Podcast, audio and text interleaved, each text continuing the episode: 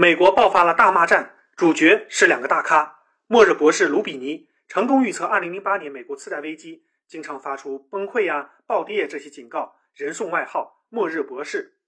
对手是因为成为地球首富而平淡无聊、一心一意想要移民火星的马斯克，人送外号“火星人儿”。马斯克突然发声看好比特币，随后特斯拉公司宣布网红带货，让比特币冲上五万美元。末日博士看不下去了，直接痛骂马斯克：“你利用网红名人效应，咋咋呼呼带货，偷偷摸摸建仓，开开心心大涨，你这是实实在在操纵市场啊！建议美国证监会结结实实查查。”这个帽子扣下来很厉害，因为马斯克确实有前科，曾经发朋友圈推高特斯拉的股价，被美国证监会逮住处罚。还有，末日博士顺便贬低了比特币，说。还不如原始社会的贝壳。贝壳。欢迎大家关注卢晓夫看欧洲，谢谢。